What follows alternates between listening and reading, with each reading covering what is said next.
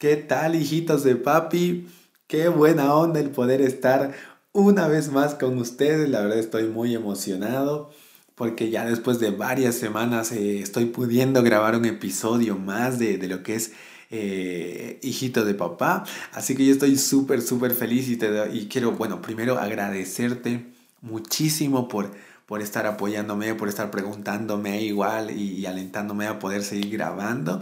Así que muchas gracias por eso. Bueno, la razón o las razones por las que me perdí ahí unas cuantas semanas, eh, obviamente no son excusas, pero sí son razones por las que no estuve pudiendo grabar. Es uno, porque les cuento que me pusieron brackets, así que está siendo un desafío grande el poder eh, tanto grabar, predicar, eh, cantar con estos fierros en mi boca. Así que eh, una de las razones fue esa. Otra de las razones les cuento que ha sido porque también en mi iglesia acá en Cochabamba eh, ya hemos podido abrir ya eh, la, la, iglesia para poder tener reuniones presenciales. Así que está siendo igual un desafío muy interesante con todo esto, los protocolos y los barbijos y toda la cosa. Eh, algo nuevo realmente porque es, diferente, pero estamos súper felices porque podemos reunirnos, ¿sí? Realmente hay otra, es otra cosa cuando puedes reunirte así físicamente, así que eh, re feliz por eso. Y otra de las cosas es que también estaba pues con unos exámenes finales ya. Eh, con algo que estuve estudiando, ya un diplomado en liderazgo juvenil. Así que ha sido un tiempo muy interesante. Comencé en cuarentena ya pues estaba terminando en estas épocas. Así que esa ha sido otra de las razones por las que no pude estar grabando. Pero ahora sí, sin más preámbulos, damas y caballeros, vamos a arrancar con el episodio 4 de Hijito de Papá. Hijito de. Papá.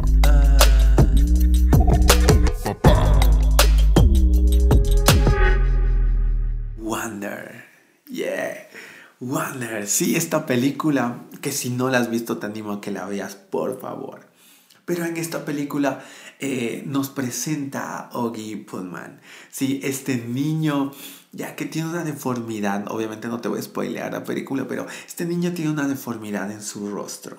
Sí, durante eh, toda esta temporada ya hasta el momento obviamente donde arranca esta película, eh, este niño ha pasado clases solamente en su casa, ¿no? Donde su mamá está haciendo la, la maestra este homeschool que es bien tradicional o bien tal vez más famoso en, en, lo que es los Estados Unidos y demás. Entonces, eh, ahora este niño se enfrenta a poder ir a una escuela con más niños ya así con, eh, con, su rostro eh, deformado, podríamos decir, pero él se enfrenta a esto y de esto prácticamente se trata la película. Pero obviamente, ¿no? Eh, él tenía miedo y creo que cualquiera de nosotros lo haría también por el qué dirán, cómo me mirarán y demás. Y sabes, obviamente sufre bullying por parte de, de unos cuantos niños ahí y, recuerdo una de las frases, porque realmente esta película creo que tienes que prestar mucha atención a las frases que, que, que, se habla, que se dice, porque son muy geniales.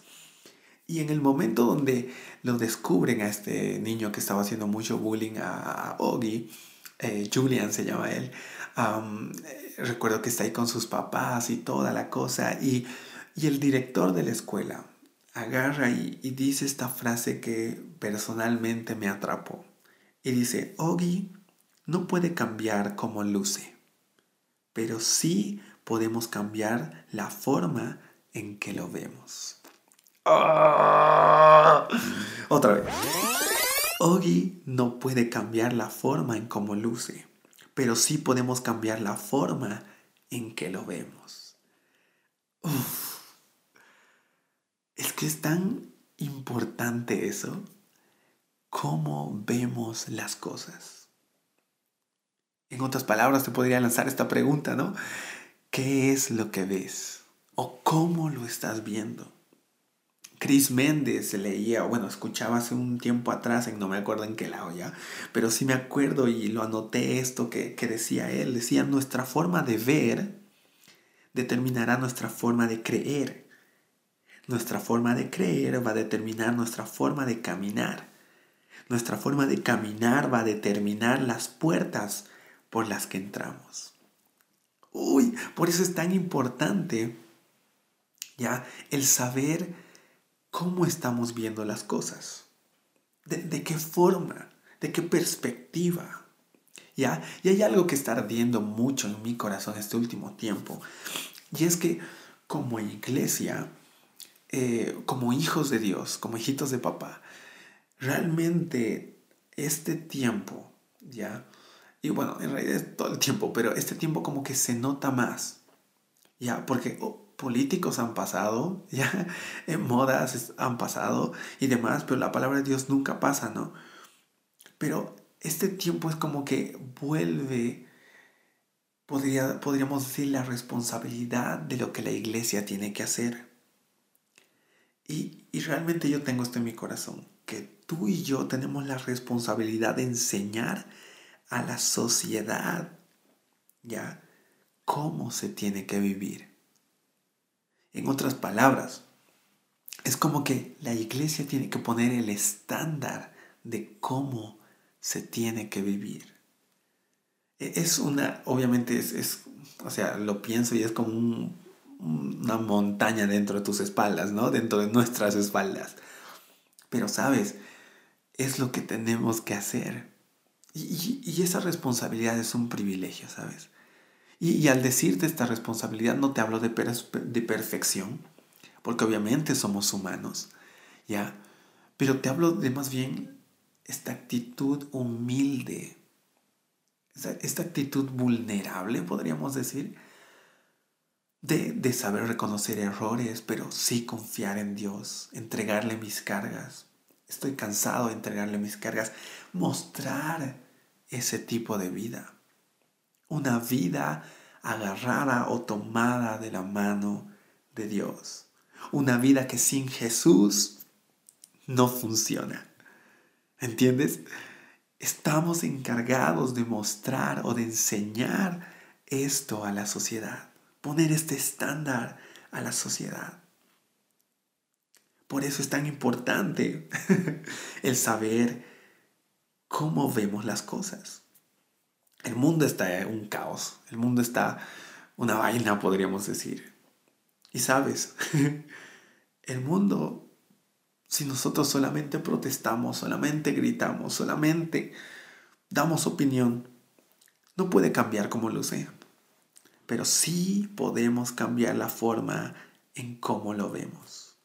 ¿Por qué? Porque nuestra forma de ver va a determinar nuestra forma de creer. Nuestra forma de creer va a determinar nuestra forma de caminar y nuestra forma de caminar va a determinar las puertas por las que entramos. Colosenses, estaba leyendo Colosenses, el libro de, el capítulo 3, perdón, versículos 1 y 2. Y lo quiero leer directamente en esta versión de Message, ya que es una versión que está en inglés prácticamente y bueno, ahí chequeando eh, pude traducirlo un poquito y dice, así que si realmente quieres vivir esta nueva vida de resurrección con Cristo, actúa como tal. Sigan las cosas que Cristo preside. No andes arrastrando los pies con los ojos puestos en el suelo. Los ojos puestos en el suelo, atentos a esto. Absorto en las cosas que tienes delante. Esta palabra absorto significa persona que dirige toda su atención a una actividad o pensamiento, aislándose uh, de todo lo que le rodea. Entonces dice, no andes arrastrando los pies con los ojos puestos en el suelo, absorto en las cosas que tienes delante. Mira hacia arriba y está alerta a lo que sucede alrededor de Cristo. Ahí es donde está la acción. Ve las cosas desde su perspectiva. Uy, qué buenazo, qué buenazo. Ve las cosas desde su perspectiva. Ahí está la acción, ahí está la cosa.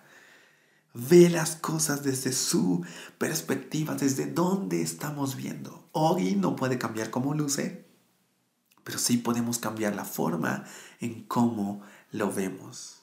La cosa es desde dónde lo estamos viendo, cómo lo estamos viendo. Y acá la palabra nos dice, ve las cosas desde su perspectiva, mira hacia arriba y está alerta a lo que sucede alrededor de Cristo. en una parte de la película, Ogi empieza a decir, ¿no? Ya me estoy acostumbrando a la escuela. Y dice, no, eh, el lugar que menos me gusta es el patio, porque están todos. Y justo cuando yo camino, toda la gente me mira y me ve raro. y ahí lanza esta frase, si no te gusta donde estás, imagínate donde quieres estar. me encanta esa frase. Si no te gusta donde estás, imagínate donde quieras, donde quieres estar. En otras palabras, si no te gusta en dónde estás, imagina o empieza a ver, porque imaginar es una forma de ver, es ver con ojos cerrados. Ve desde otra perspectiva. No desde la perspectiva del dolor, no desde la perspectiva de la oscuridad, sino de otra perspectiva. En este caso, la de Jesús. Sabes, el problema realmente no está en la circunstancia. El problema está en la perspectiva de donde estamos viendo a la circunstancia. Espera, lo voy a repetir otra vez. El problema no está en la circunstancia. El problema está en la perspectiva de dónde estamos viendo a la circunstancia. Este mismo pasaje que hemos leído hace rato de Colosenses 3, 1 y 2, en la versión Reina Valera, pues eh, la última parte dice, Él nos trasladó de las tinieblas a la luz. Nuestra perspectiva como hijos de Dios es la luz. Desde ahí tenemos que ver las cosas, desde la luz, no desde la oscuridad, desde la luz. Por eso el problema no está en la circunstancia, el problema está en la perspectiva de dónde estamos viendo a la circunstancia. Y tenemos que aprender a mirar desde la perspectiva de la luz. En otras palabras, es la perspectiva de dónde ve Jesús. Este mismo uh, libro de Colosenses, eh, unos versículos más adelante, que es del 9 al 12, que lo voy a leer otra vez en la versión de Message. Dice de esta manera, está Pablo hablando a la iglesia y dice, tengan la seguridad desde que desde el primer día que supimos de ustedes no hemos dejado de orar, pidiendo a Dios que les dé mentes y espíritus sabios en sintonía con su voluntad. Y así adquirir un conocimiento profundo escucha esto, de las formas en que Dios ora. Oramos para que vivan bien para el Maestro, que lo hagan orgulloso mientras trabajan duro en su huerto. Y a medida que aprendan más y más cómo obra Dios, aprenderás a hacer su trabajo. Oramos para que tengan la fuerza para resistir a largo plazo no la fuerza sombría de apretar los dientes, sino la fuerza de gloria que Dios da. Es la fuerza que aguanta lo insoportable y se derrama en alegría, agradeciendo al Padre que nos hace lo suficientemente fuertes para participar de todo lo brillante y bello que tiene para nosotros. ¡Wow! Sabes, mirar desde esta perspectiva que es la luz. Y eso es lo que Pablo está orando Señor, por favor, que ellos puedan ver desde esta perspectiva. Sabes, el mirar desde la perspectiva de la luz, el mirar desde esta perspectiva del reino de Dios. Podríamos decir desde la perspectiva de la ciudadanía celestial, que es la ciudadanía que somos, ¿cierto? Nunca nos va a hacer mirar todo lo demás con superioridad. Y con esto quiero ser como muy claro siempre la perspectiva de luz o la perspectiva de Jesús, la perspectiva de la ciudadanía celestial. Nunca, nunca, nunca nos va a hacer mirar con superioridad, sino con humildad. Nos va a permitir ser vulnerables. Haya pues, dicen Filipenses, ¿no? la actitud que hubo también en Cristo Jesús, que, que, que siendo igual a Dios, no se aferró a eso, sino que fue humilde fue humilde. Muchas veces pensamos que cuando se dice ¿no? que somos de una ciudadanía celestial, que no pertenecemos al mundo, significa que no puedo sentir o que tengo que reprimir mis sentimientos y sabes que no es así.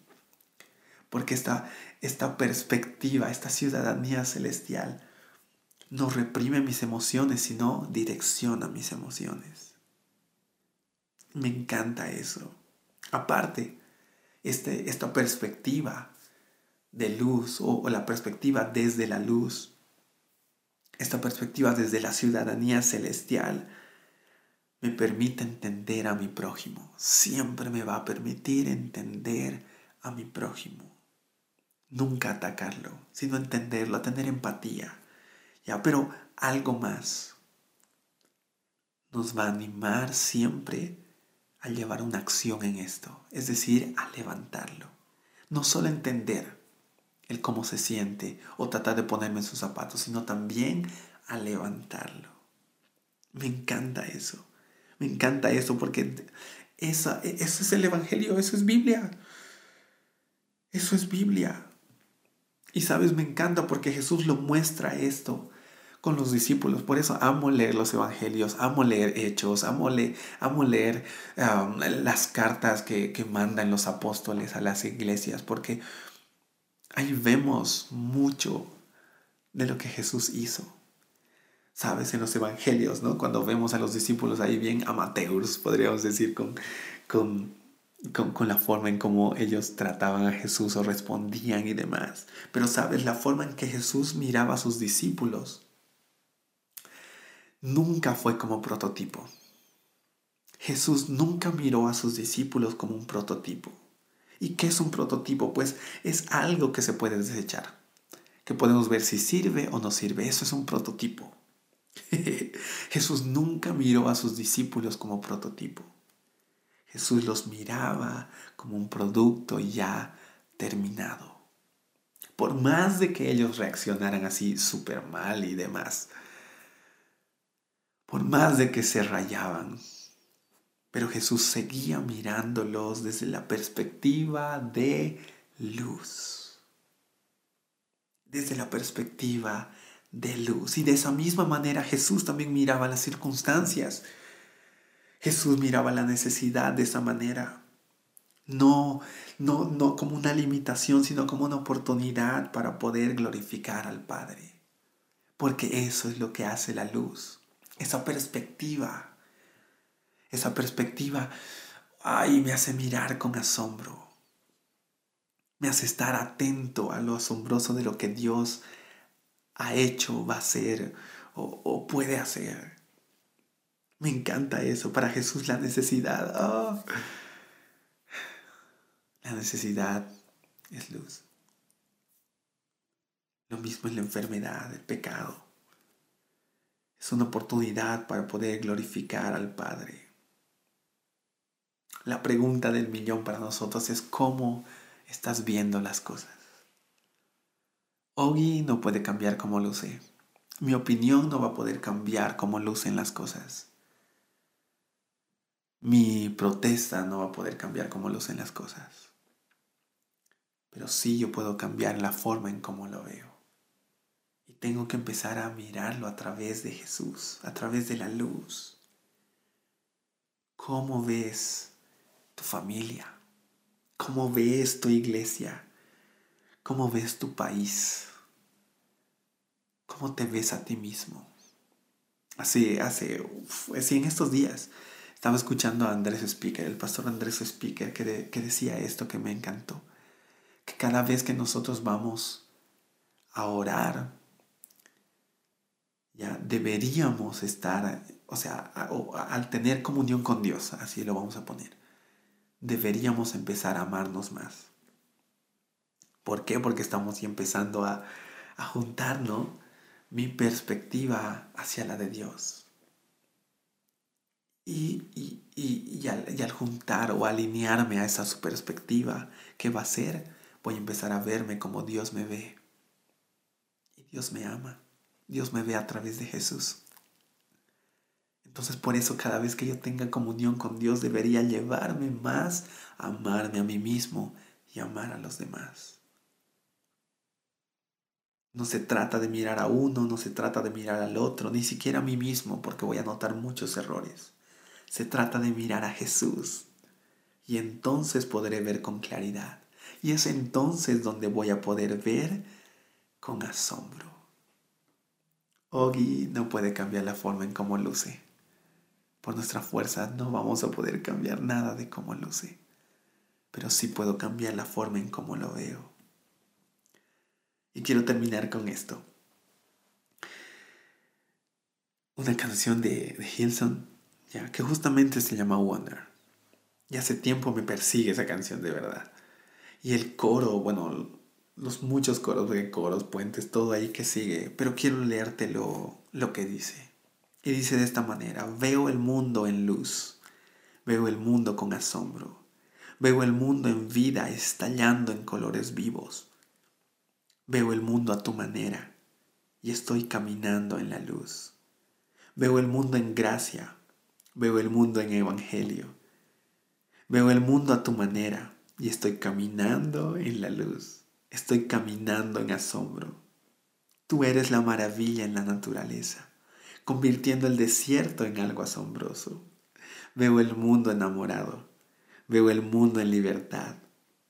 Veo el mundo, veo el camino de Jesús, porque eres la maravilla en la naturaleza. Veo el mundo a tu manera y no tengo miedo de seguir Veo el mundo a tu manera y no me avergüenzo de decirlo. Veo como Jesús y camino en la luz. Esto pasó de ser solo una canción a ser mi declaración. Veo como tú ves. Veo como Jesús. Y esa es mi oración, ¿sabes? Esa es mi oración. Esa es mi oración Veo, Señor, veo como Jesús. Veo como Jesús. Veo desde esa perspectiva. Mi opinión no cambia situaciones, pero el verlo a través de ti, verlo a través de Jesús, va a determinar mi forma de creer, va a determinar mi forma de caminar, va a determinar la puerta o las puertas por las que entro. Es decir, va a determinar la acción que yo voy a hacer, la forma en cómo veo. Y sabes que yo decido mirar como Jesús ve. Hijito de papá.